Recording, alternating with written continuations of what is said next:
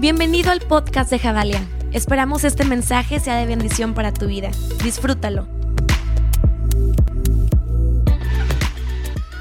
Hey, buenos días, ¿cómo están? ¿Hay alguien contento de estar en casa hoy? Gracias por esas cinco personas que están felices de estar en casa. ¿Alguien está contento de estar aquí hoy? Sabes, Ah, no es cuestión de chisme, pero el primer servicio se fue desayunado y traían un ánimo. Pero ustedes ya vienen desayunados, ¿verdad? Ah, más o menos.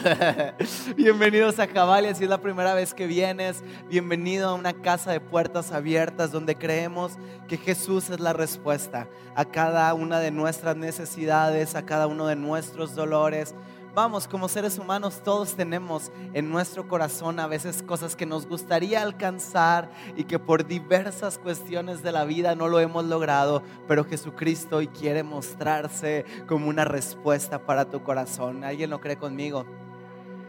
Quiero aprovechar y saludar a toda nuestra comunidad online. Bienvenidos a casa, bienvenidos a casa en tu casa. Sabemos que Dios está haciendo grandes cosas en tu hogar y que poco a poco esto empieza a normalizarse y algún día podremos reunirnos juntos como la gran familia que somos. Así que, ¿por qué no das un fuerte aplauso a toda nuestra comunidad online?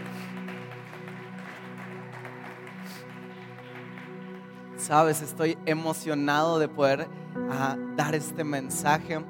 Durante la semana he estado pensando mucho acerca de qué es lo que Dios quería hacer para, para este domingo.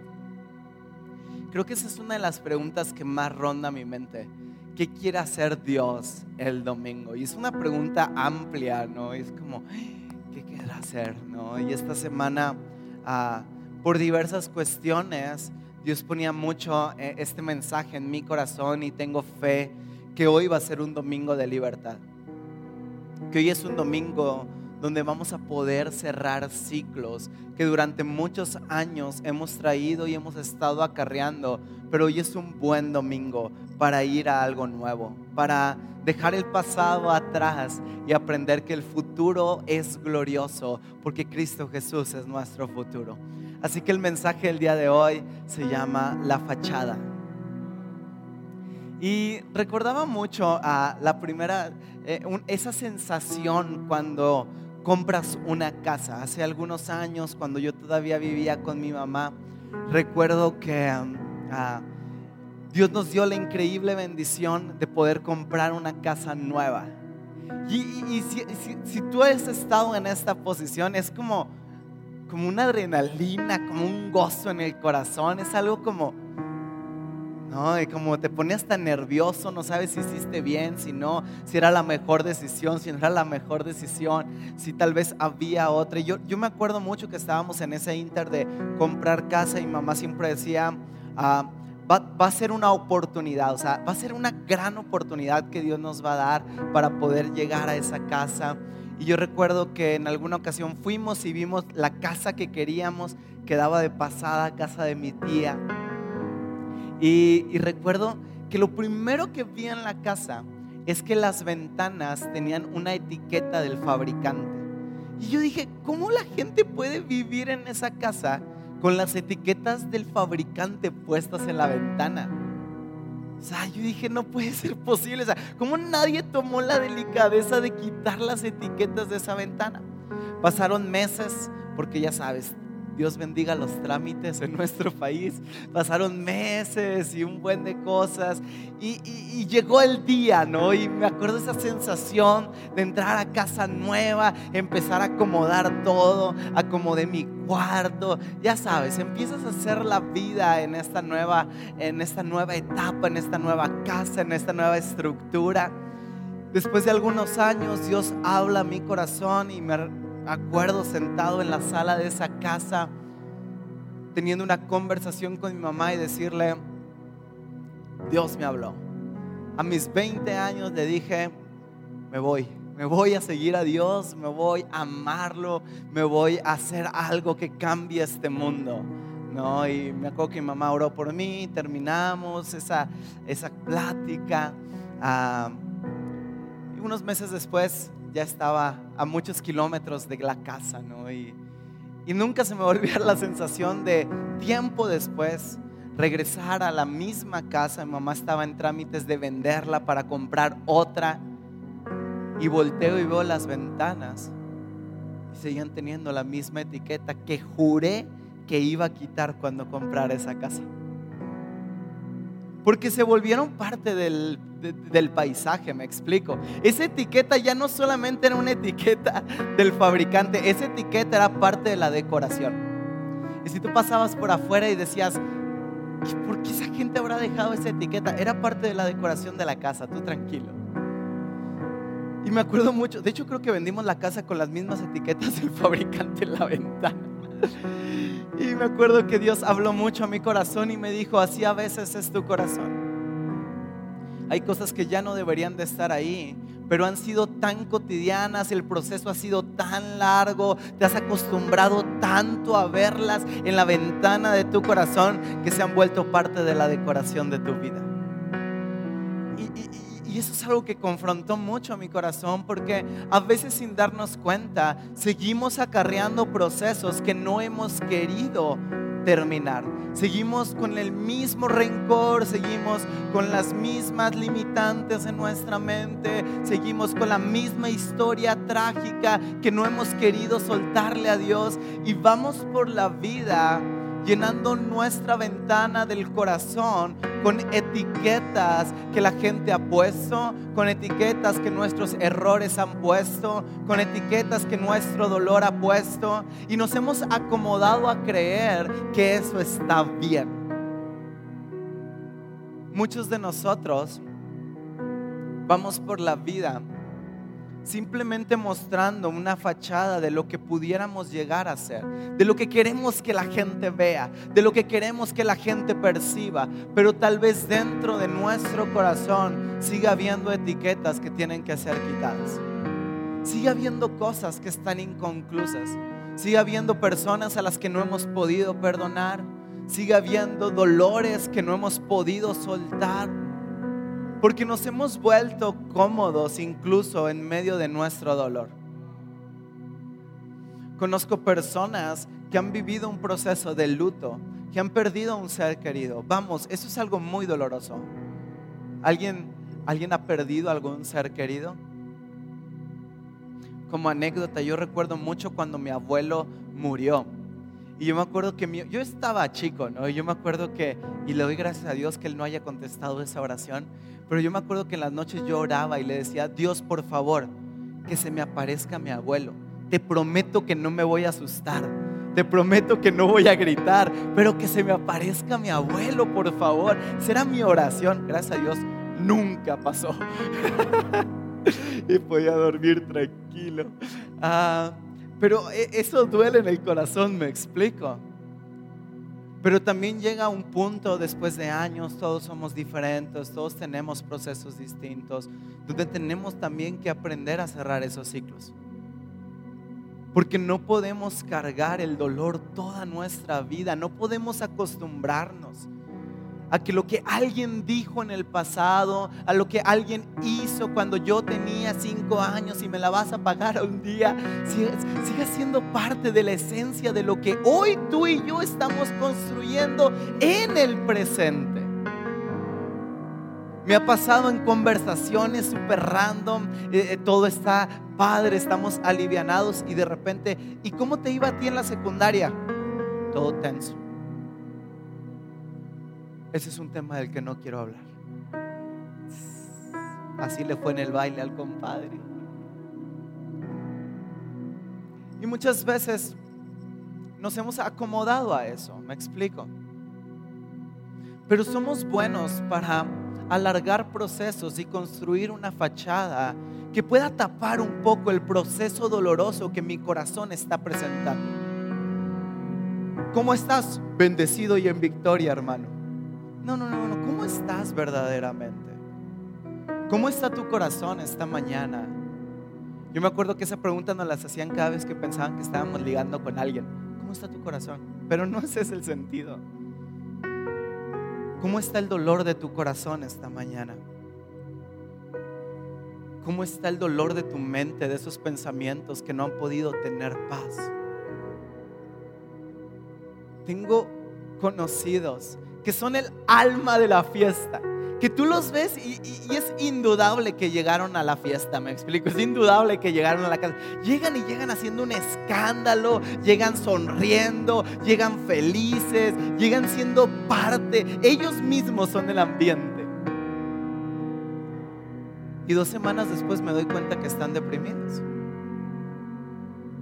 Porque el proceso lo alargamos y cuando el proceso lo alargamos, cuando no tenemos la fe, cuando no tenemos el valor, cuando no tenemos incluso la confianza en Dios para dejar que Él sea rey y amo y señor de mi proceso, empezamos a construir una fachada alrededor de ese proceso inconcluso, alrededor de ese dolor que estamos acarreando, alrededor de ese pensamiento que acarreamos, porque nadie va a tocar ese proceso. Nadie va a tocar ese dolor. Nadie va a tocar eso que estoy cargando. Simplemente ve lo que yo quiero que veas.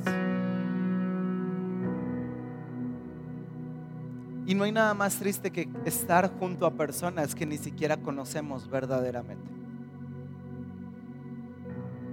Porque no hemos tenido la fe de dejar que Jesucristo sea el rey de reyes del dolor que mi alma está teniendo, del proceso que mi alma está teniendo, del perdón que necesito otorgar.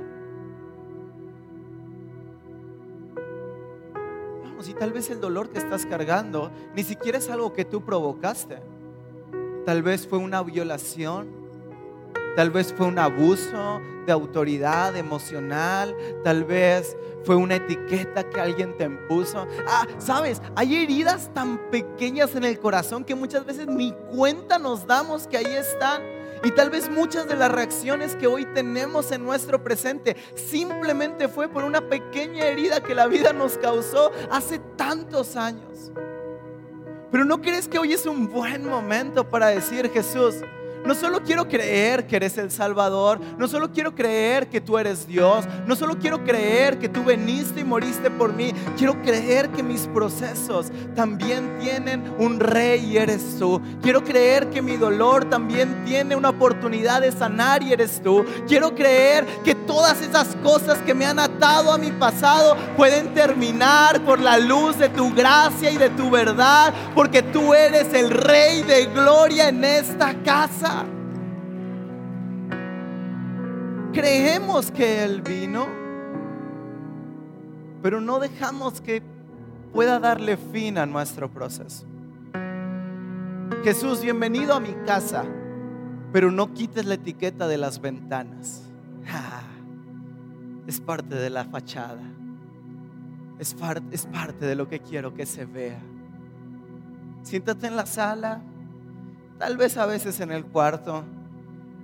No quites la etiqueta.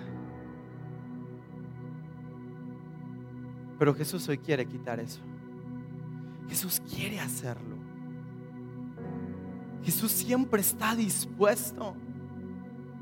Jesús siempre tiene ganas de sanar nuestro corazón, de sanar las situaciones almáticas que traemos cargando de verdaderamente hacer que la cruz sea evidente en nuestra vida y podamos vivir en la libertad que Jesucristo pagó en la cruz del Calvario por nosotros. El problema cuando no concluimos esos procesos, el problema cuando no dejamos que Jesús venga, es que empezamos a vestirnos de una fachada de religiosidad para evitar que la gente vea el déficit que hay en mi interior. A lo largo de mi vida me he dado cuenta, y esto es muy triste, que entre más habla una persona, tal vez más ruido, más vacío está por dentro. Yo me acuerdo mucho cuando yo era pequeño, escuché una historia, y yo creo que todos la hemos oído, y es una reflexión de un papá y un niño en un ambiente rural, y le decía el papá al niño, ahí viene una carreta vacía. Y era el juego, ¿no? Adivinar si la carreta venía vacía o venía llena. Y después de algunos años el hijo crece y le dice, papá, ¿cómo siempre sabía si la carreta venía vacía o venía llena? Le decía, es muy fácil. Cuando la carreta va vacía hace más ruido. Cuando va llena hace menos ruido porque hace más peso. Y a veces ese es el problema que enfrentamos en la vida. Queremos vestirnos de todo, queremos mostrar una fachada, queremos mostrar que todo está bien y queremos empezar a construir con nuestras manos alrededor de nosotros, porque nadie se puede dar cuenta el dolor que estoy acarreando, porque nadie se puede dar cuenta el pecado que me ha hecho tan triste y tan miserable en mi corazón. ¿Cómo alguien va a ver que hay heridas en mi vida? ¿Cómo alguien va a poder ver? Que verdaderamente hay dolor en mi corazón, pero sabes una cosa, la vulnerabilidad es el primer paso para romper las fachadas de nuestra vida y dejar que la esencia que Jesús pagó en la cruz del Calvario por ti se manifieste para que el mundo que está a tu alrededor pueda ver el gran tesoro que hay en tu corazón.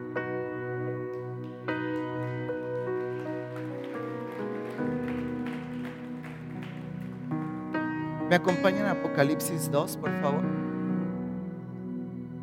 No se asusten. No va, a no va a haber fin del mundo en este capítulo. Está, está hablándole Dios a las iglesias. Apocalipsis es un libro increíble que muestra a Jesús revelado para la humanidad. No es un libro de miedo, y solo es una buena inspiración para películas de Hollywood. Es un libro que deberíamos de tener más cerca de nuestro corazón. Apocalipsis 2.1.7 habla a la iglesia de Éfeso y dice lo siguiente. Escribe el ángel de la iglesia de Éfeso. Esto dice el que tiene las siete estrellas en su mano derecha y se ha paseado en medio de los siete candelabros de oro conozco tus obras, tu duro trabajo y tu perseverancia. Sé que no puedes soportar a los malvados y que has puesto a prueba a los que dicen ser apóstoles pero no lo son y has descubierto que son falsos. Has perseverado y sufrido por mi nombre sin desanimarte. Wow, hasta aquí yo digo, yo quiero ser esa iglesia. Sin embargo, tengo en tu contra que has olvidado tu primer amor. Recuerda de dónde has caído. Arrepiéntete y vuelve a practicar las obras que hacías al principio. Si no te arrepientes, iré y quitaré de su lugar tu candelabro, porque tienes a tu favor que aborrece las prácticas de los nicolaitas, las cuales yo también aborrezco. El que tenga oídos para oír, oiga lo que el Espíritu dice a las iglesias. El que salga vencedor, le daré el derecho, derecho a comer del árbol de la vida que está en el paraíso de Dios. Efeso era una buena iglesia que construía con sus manos cosas increíbles, que hacía una buena fachada con lo que tenía de recursos. Vamos, está diciendo, eres increíble, haces servicios increíbles, tienes el mejor worship del país, tienes una infraestructura increíble, hay un ambiente en esa casa, wow, increíble. La gente llega y se emociona y hay producción y hay lobbies y hay chilaquiles en la mañana y hay anfitriones increíbles. Qué padre todo lo que construyes con tus manos pero, pero me has dejado entrar verdaderamente a tu corazón.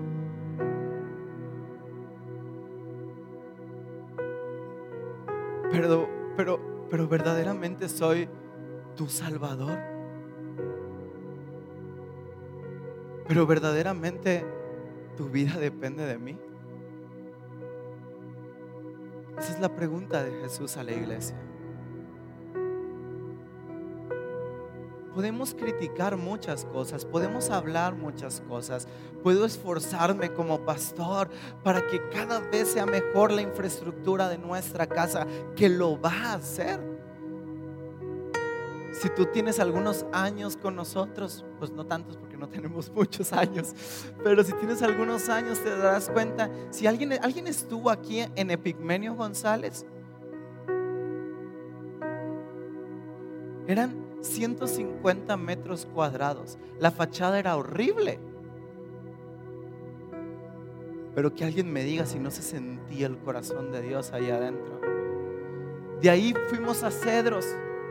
La fachada no decía nada. No sabían ni qué era adentro. Era un túnel nada más que entrabas. Me acuerdo la primera vez que entramos, ¿se acuerdan? Que dijimos, no, no creo. Todo así el techo chaparrito y de repente se abría el auditorio. 250 metros cuadrados solo de auditorio, 500 en total. Llegamos a este lugar. Más de 850 metros cuadrados. Tal vez la fachada no era lo mejor cuando llegamos. Tenía unos logos de una constructora allá afuera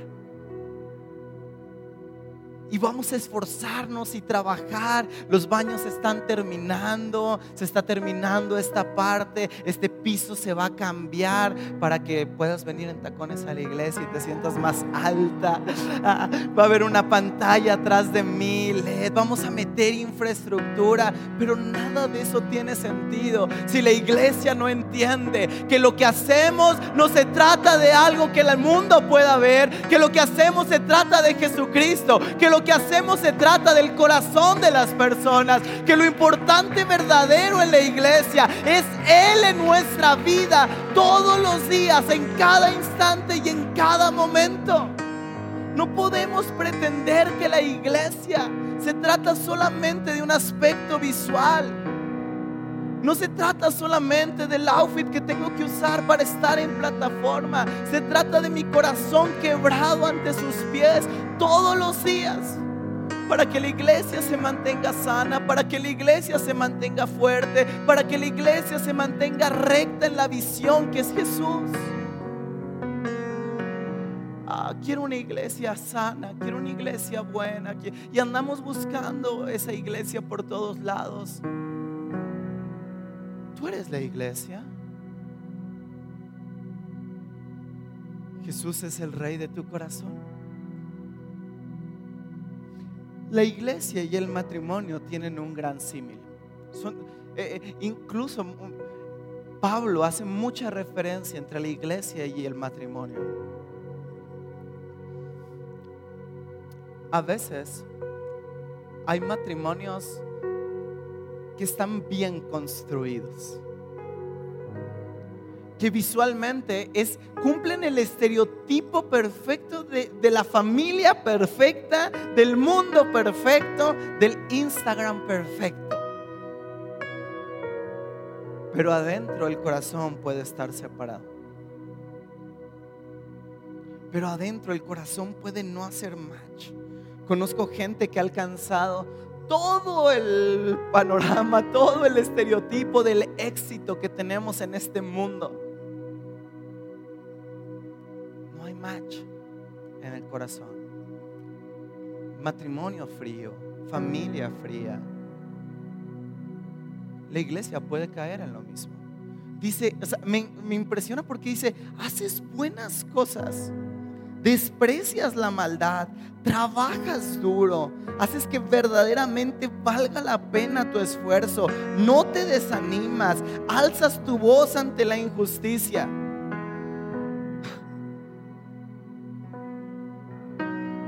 pero tu corazón no es mío. ¿Cuántas veces construimos cosas con nuestras manos? Se nos olvida que lo verdaderamente valioso se construye con el corazón.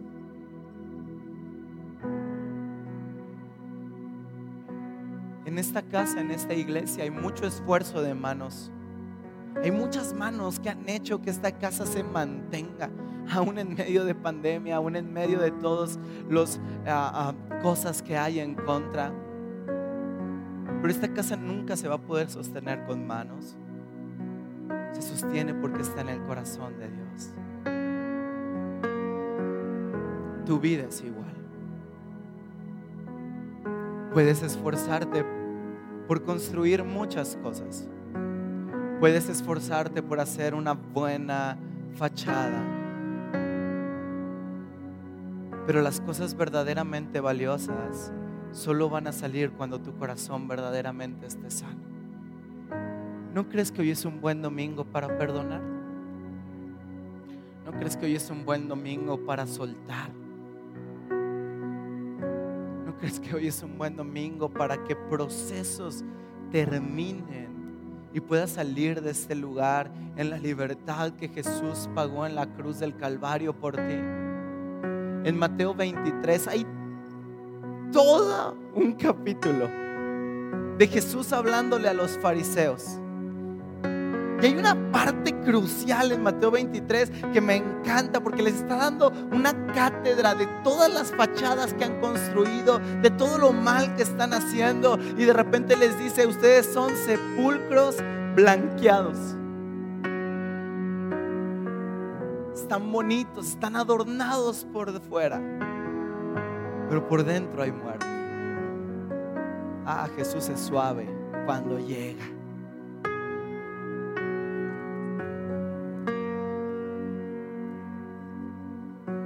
Yo creo que como iglesia, nuestra responsabilidad primera, nuestra primera responsabilidad es cuidar nuestro corazón y dejar que Jesucristo sea el Rey y Señor de Él.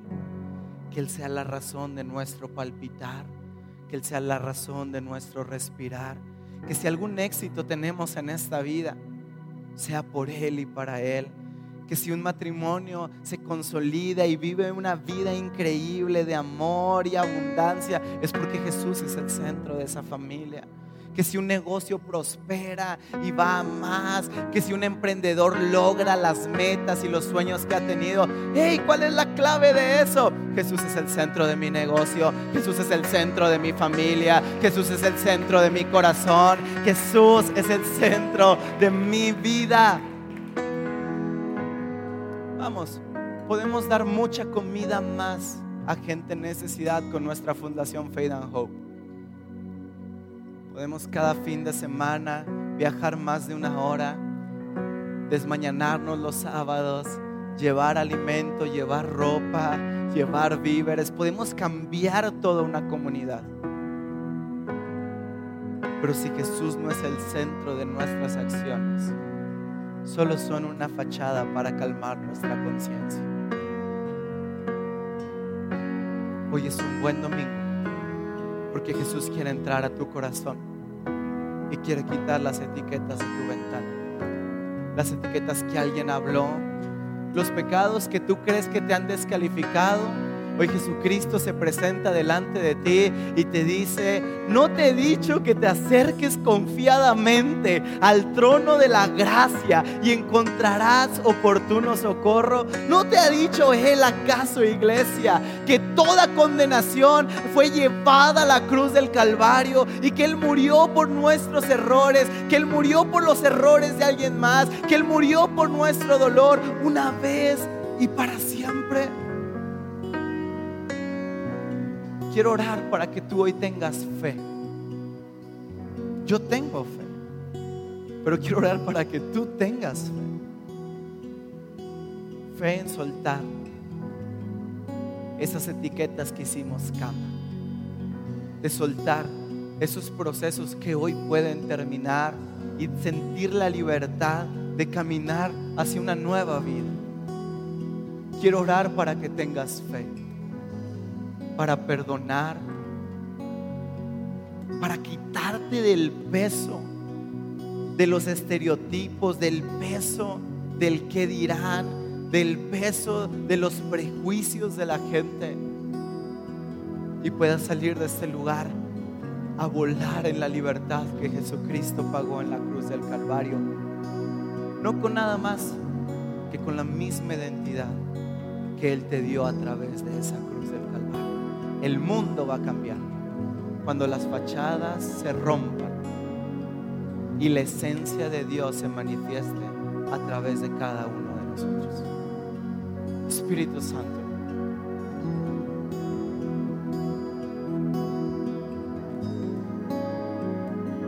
Vamos, rompe nuestras fachadas. Ya no, ya, ya no quiero más fingir, ya no quiero más pretender no quiero más sentirme ah, fuerte, sentirme grande sabiendo que hay cosas que no han sanado en mi interior. Espíritu Santo, hoy decido soltar mi proceso ya. Hoy decido terminar ese ciclo de dolor. Hoy decido entregarte a esas personas que me hicieron daño, a esas palabras que he cargado durante años, esas etiquetas que alguien puso en mi vida. Hoy te las entrego porque no quiero más construir una fachada, no quiero más trabajar desde mis manos en un sistema religioso. Quiero ahora trabajar desde mi corazón en un sistema relacional contigo para que el mundo pueda ver que tú eres el rey, que tú eres el primero, que tú eres el mayor, que tú eres lo mejor. Jesucristo, entrónate en nuestro corazón. Jesucristo, entrónate en mi dolor. Jesucristo, entrónate en ese proceso que no he podido soltar. Jesucristo, eres el rey de reyes de mi vida. Eres el rey de reyes de mi mente. Eres el centro de mi corazón. En el nombre de Jesús. Gracias por escucharnos. Recuerda que juntos construimos la visión. Si tú quieres ser parte de lo que Dios está haciendo en casa, puedes hacer tu donativo a nuestra cuenta de PayPal, generosidad.javalia.org. Juntos conectamos generaciones con Dios que cambien el mundo.